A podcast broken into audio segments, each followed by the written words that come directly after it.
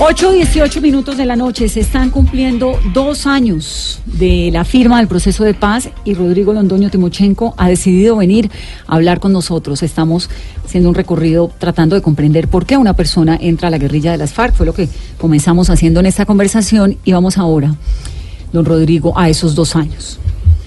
¿Usted por qué decide sentarse a hacer un proceso de paz? ¿Qué fue lo que le propusieron? ¿Qué fue lo que le llamó la atención? ¿Cómo fue eso?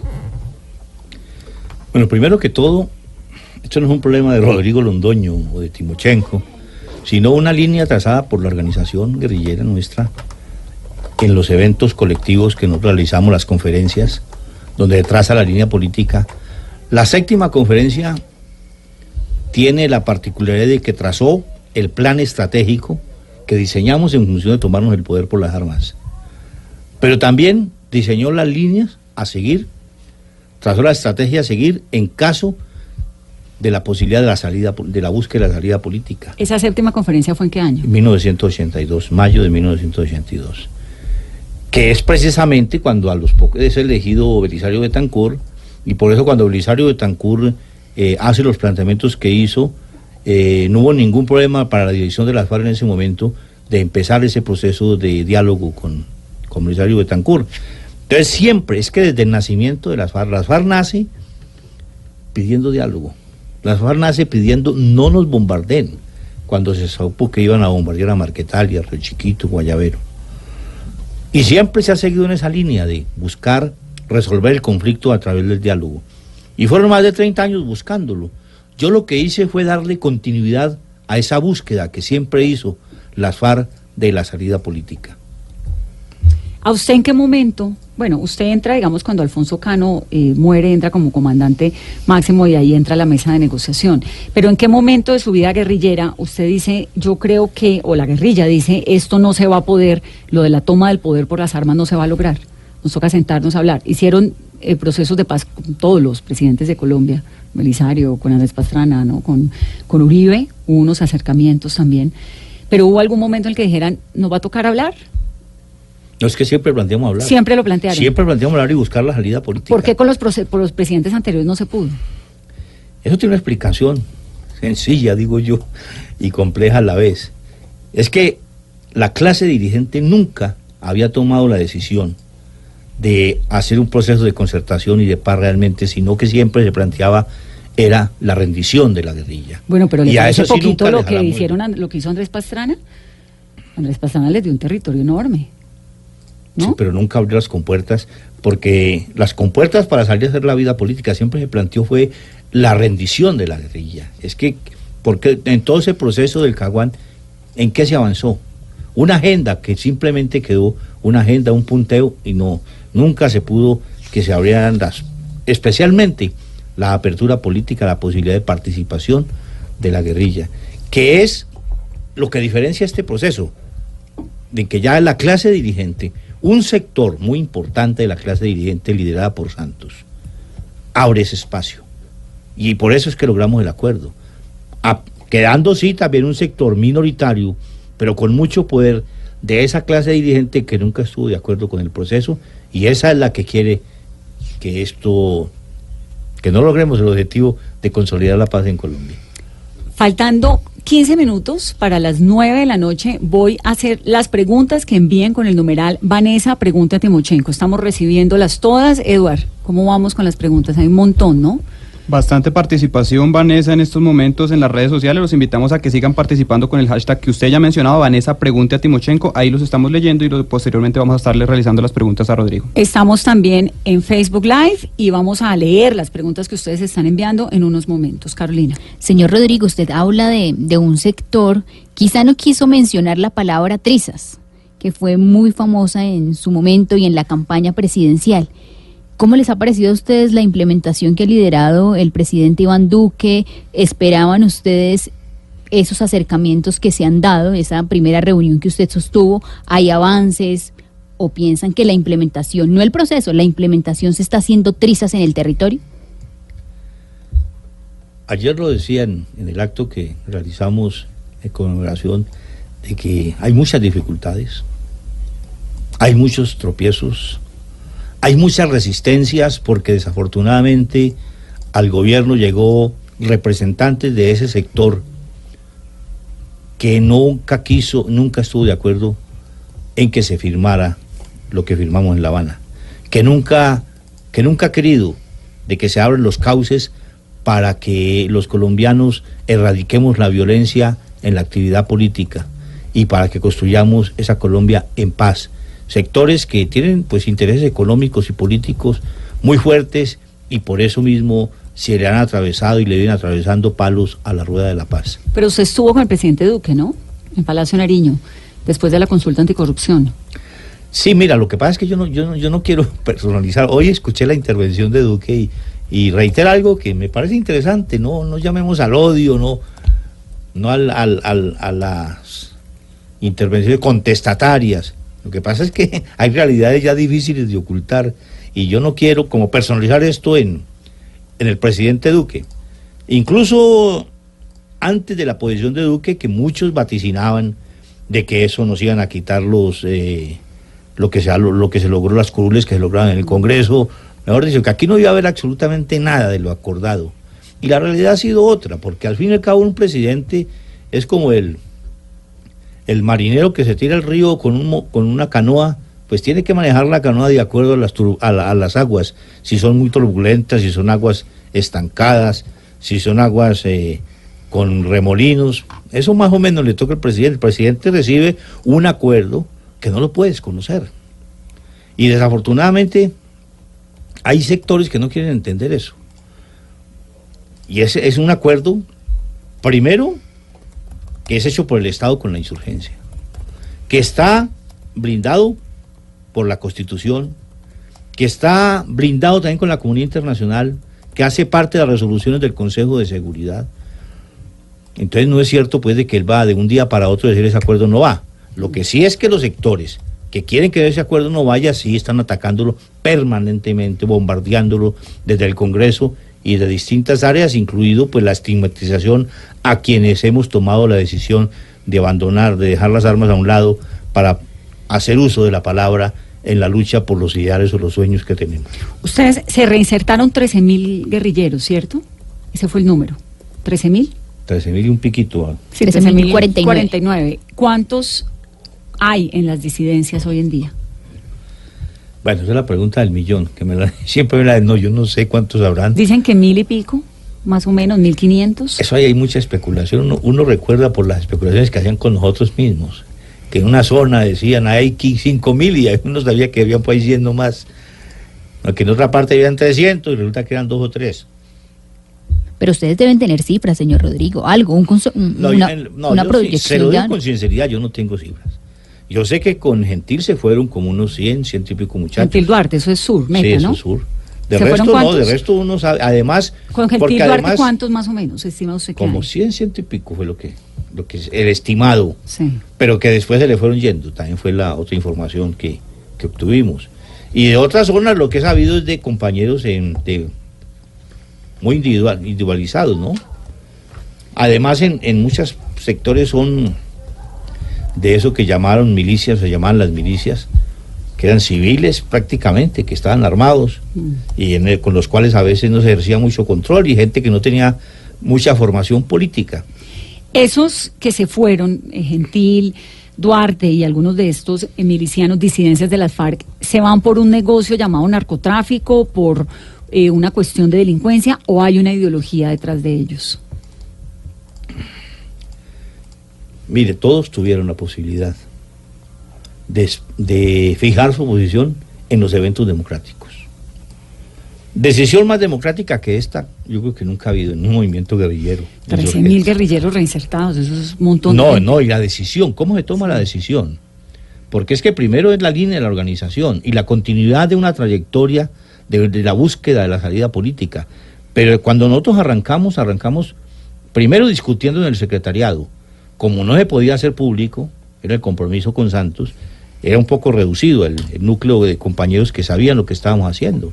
Pero ya cuando esto se puede hablar, comenzamos a hacer reuniones de consulta, a citar cuadros de dirección y cuadros importantes de la organización para discutir lo que estábamos haciendo y para trazar la línea a seguir. llegando incluso a, un, a lo que llamamos un pleno en La Habana, donde estuvo todo el Estado Mayor, los 31 miembros del Estado Mayor, junto con veintipico cuadros más, importantes organizaciones que se invitaron, y discutimos, bueno, este es, esto es lo que estamos haciendo, ¿qué hacemos? ¿Seguimos o no seguimos? Y ahí se trazó la línea a seguir y se convoca la décima conferencia. La conferencia es un evento donde van representantes de todos los guerrilleros. O sea, por eh, no recuerdo en esa por cuántos fue, pero de acá 20 o 25 guerrilleros nombran un delegado. Y esos van mandatados para tomar decisiones. Y el conjunto de esa conferencia, que la máxima dirección de la organización, tomó la decisión de avalar los acuerdos. Y ahí estuvo Gentil y todos los que... ¿Y por qué usted se reinserta en la sociedad y los otros 13.048 restantes y Gentil Duarte no, por ejemplo? Habría que preguntárselo a él. Pero ¿cuál es la explicación? Usted que los conoció, usted que estuvo adentro con la guerrillerada, que hizo la guerra, pero también hizo la paz. ¿Cuál es la explicación? temiendo caer en la especulación, porque es difícil estar en la cabeza de otro, porque como nunca lo dijeron, uno dice, hombre, ¿le dio miedo esto? Porque este, esto da miedo, claro. ¿La legalidad da miedo? La legalidad, no, no la legalidad da miedo, la sino saber a lo que nos íbamos a enfrentar, porque es que lo sabíamos. Es que hay algunos, algunos que dicen, no, es que los compañeros se dejaron engañar. No, nosotros no fuimos ingenuos. Y lo hablamos muchas veces en la dirección. Nosotros sabemos que esto va a ser muy difícil, que aquí lo que estamos es eh, arrancando unas banderas en las cuales son las grandes mayorías de los colombianos las que las tienen que hacer realidad. Porque el acuerdo no fue para las FARC. Entonces, claro, sabíamos, claro, de pronto no hasta donde llegó, como iniciamos, el incumplimiento de Santos con los campamentos yo personalmente no creí que eso fuera a suceder. ¿En qué les incumplió el presidente Santos? Recuerden cuando se arrancan en las zonas para construir, se suponía que se, se, iban a construir los sitios, unos sitios dignos, que se iba a garantizar la alimentación. Recuerde que ya van zonas veredales.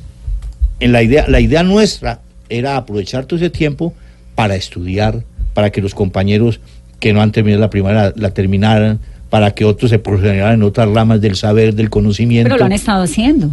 Pero unas condiciones sumamente difíciles y complejas, con un sacrificio que es de admirar y de felicitar a todos y cada uno de los combatientes que ahí se mantienen. ¿Y en qué les ha incumplido el gobierno actual, del gobierno del presidente Duque? Bueno, lo primero se demoró bastante para que arrancara el funcionamiento de la institucionalidad que quedó del acuerdo que era la CECIB y el CNR. Me tocó a mí eh, hacer una acción de cumplimiento. A raíz de eso, pues bueno, nombraron los funcionarios y eso va muy lento, va muy despacio.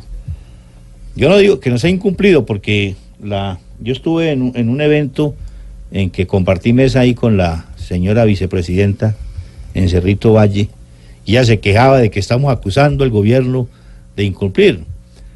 Aquí no es el gobierno, es, es, un sector de, de, la clase dirigente. A mí no me gusta decir esta frase, pero que quieren hacer realidad el cuento de hacer trizas el acuerdo. Ante, y el, acuerdo se puede hacer trizas de distintas maneras, como está sucediendo en algunas cosas que, pues no se toman decisiones, simplemente no se decide. No aparece presupuesto, simplemente no hay presupuesto. Estábamos hablando con los compañeros, por ejemplo, de la, de la, de la UNP, de la subdirección que tiene que, que garantiza la seguridad nuestra, que está permanentemente monitoreando y cuadrando todo eso.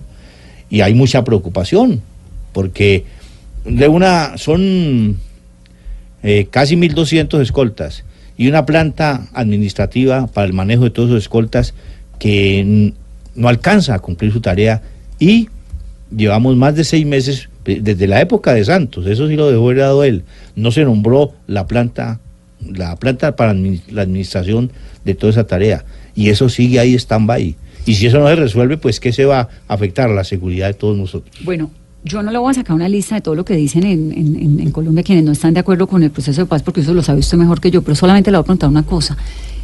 ¿Qué pasó con los niños de las FARC? Esos niños que llegaron, ahora que usted dice que el gobierno no cumplió, pues le pregunto, ¿la FARC ha cumplido? Son niños que entraron a la guerrilla a los 11, 12, 13 años, que hoy en día tienen 15, 16, ni idea, no tengo ni idea dónde están. Esa es la gran pregunta. ¿Dónde están? ¿Usted qué sabe de esos niños? Yo fui el primero. ¿El primer qué niño? Pues sí, usted fue un niño. Años. Claro, usted fue un niño de las FARC. Y usted por eso entiende lo que siente una mamá, lo sintió su mamá, que siente un niño cuando le ponen un uniforme, le dan un fusil a los 17 años, etcétera. Pero hoy en día el país es otro, es otra Colombia, ¿no? Que es de lo que estamos hablando y por eso estamos aquí sentados en este programa. ¿Dónde están los niños de las FARC? ¿Dónde están los niños que entraron a los 13 años y hace dos años tenían 15, 16? ¿Dónde están? ¿En el ICBF? ¿En el Catatumbo? ¿Se fueron con Gentil Duarte? ¿Se fueron? ¿Dónde están? Bueno, yo le agradezco la pregunta porque me permite aquí con calmita eh, explicar el fenómeno. Y es uno de los tantos mitos que se han trabajado. Incluso yo soy el que tomo la iniciativa con los compañeros y lo planteo, vea, cuando estuvimos, porque es algo que se olvida, ¿no? En, este, en la construcción de este, de este proceso, los gestos que nosotros hicimos. Entonces, como se hablaba tanto de los mil y pico, dos mil, no sé cuántos niños que teníamos, hagamos una cosa, vamos a separar del campamento los niños que hay en este momento y vamos a hacer el inventario. Y se hizo el inventario. El inventario inicial. Después se amplió un poquito más, pero el inventario inicial, recuerdo, me recuerdo la decepción del doctor de la calle. Cuando en el inventario hasta ahora nos dan 23 menores de 17 años. Porque fue toda una cuestión. Es que alguien lo dijo, oiga, ¿cómo así que si esta era una, guerrilla... Eh, que reclutaba niños. No, llena de puros niños. ¿Cómo esos niños eran los que se enfrentaban al ejército, a un ejército como el colombiano, con más de 5.000 hombres, y no fueron capaces de derrotarlos, con toda la tecnología, con todo el apoyo financiero, tecnológico, de inteligencia de los Estados Unidos, de Israel, de Inglaterra, y no fueron capaces de derrotar a esos 2.000, 3.000 niños. No, eso fue todo un mito que se creó alrededor nuestro. No, no fue un mito porque usted entró chiquito de 17 ah, años. Pues. Sí, no, pues es que en las FARC, en las FARC... Hubo muchos niños. No, el reclutamiento está, autorizado por la séptima conferencia de 15 años. Joana, ¿a los cuántos años entró a la guerrilla? Joana a los 16, era una niña, ¿no? Joana es la compañera de, señor Rodrigo a los 16 años, ¿cierto? y lo conoce en el Yarí. Cuando ya era comandante, usted era una guerrillera de cuántos años? Ya tenía 33. 33, o sea, de los 16, 26, 27, 17 años. No es un mito.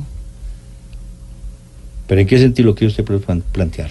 Yo lo que quiero es que me diga ¿Cuántos niños había en la guerrilla cuando ustedes, porque es que eso no lo sabe el país, cuando ustedes firman el proceso de paz el año pasado? ¿Y dónde están esos niños? O que no sabemos, ¿no? O, fue que esos niños entraron a las disidencias? ¿Están con Guacho? ¿Están en dónde? No, ya le dije, cuando hicimos el inventario, creo que subió un poquito más, no recuerdo el número exacto, pero cuando hicimos el inventario, el inventario inicial, 23 encontramos en todos los espacios, en toda la zona en todos los, en todos los frentes ¿Pero porque en algún momento la guerrilla dejó de reclutar niños? No, porque el reclutamiento era de 15 años, era el autorizado. ¿A partir de cuándo? ¿De qué año? Desde el año 82. En el año 82 la, la séptima conferencia estableció unas normas para ingresar. No era que usted, que cualquiera iba entrando, no, había unas normas, entre esa la edad, de 15, a 30 años. Porque antes había niños más chiquitos. Digamos, yo tengo historias de niños de 11, 12 años, 13 años. No, situaciones se dieron. Muchos. Muchas, muchas se dieron. Situaciones propias, de, pero eso ya es desconocer la realidad del campo. Claro. De niños y de niñas que a los 11 años ya actúan, y les toca actuar por las condiciones eh, de desigualdad y de inequidad y de miseria como adultos. Entonces, niñas que ya se, se yo tuve el caso para contar aquí pues historias de, una de una de una niña que incluso iba a hacer devolver. Cuando llegué a un frente me encontré una niña que tenía exactamente de 12 a 13 años. Mm. Yo dije, no, aquí están violando la norma. Esta muchacha deben devolverla. Bueno, pues la primera que protestó fue ella. Y comenzó a explicarme su vida. Es que, ¿cómo me va a hacer devolver para la casa si mi mamá me iba a vender? Porque estamos en la miseria y yo aquí estoy, aquí me respetan, mire este señor, el comandante que andaba con él, este señor, ni, siquiera me llegaba a poner una mano encima. Este es mi casa, yo aquí ya me, ya me siento en mi casa. ¿Cómo me va a devolver? ¿Cómo decía yo para decir devuélvase? Bueno. Y situaciones de esas hay múltiples. Que son Entonces, claro, se trata de construir y demostrarnos es como, como unos eh, monstruos, pues, de que... No, yo lo que creo es que es lo que fue con la guerra. Digamos, la guerra es así. la guerra es así de cruel, ¿no? La guerra es así. Y la guerra, desgraciadamente, ¿Y cuán importante sería? ¿Cuán importante trae víctimas. Usted fue víctima y victimario, víctima de una guerra, pero también victimario de miles de, de, episodios lamentables y desafortunados en la historia de Colombia. Y, y, la guerra es eso. Y parte de esta conversación es porque no queremos volver a eso, ¿no? Voy a hacer una pausa, volvemos en breve. Le agradezco haber venido a esta entrevista. Porque fue bueno. Dos años después está tranquilo, está bien. Dos años después, sí, con la noticia que me ha emocionado bastante que en próximos meses voy a ser padre. ¡Ah! Ay, no me diga. ¿Cuántos meses de embarazo? Démoslo para los adivinos. Poquitos porque no se le ve la barriga. Es una noticia, en los dos años nos trae esa noticia. Han nacido 195 bebés en la guerrilla de los desmovilizados de las FARC. ¿Usted cree que están pensando en la guerra? Yo creo que el hecho de que una persona decida tener un hijo es el símbolo más evidente de que están cambiando de vida. Me alegra mucho que usted vaya a ser papá. Muchas gracias. Entonces ya no son 195, sino 196 con el suyo. A ustedes.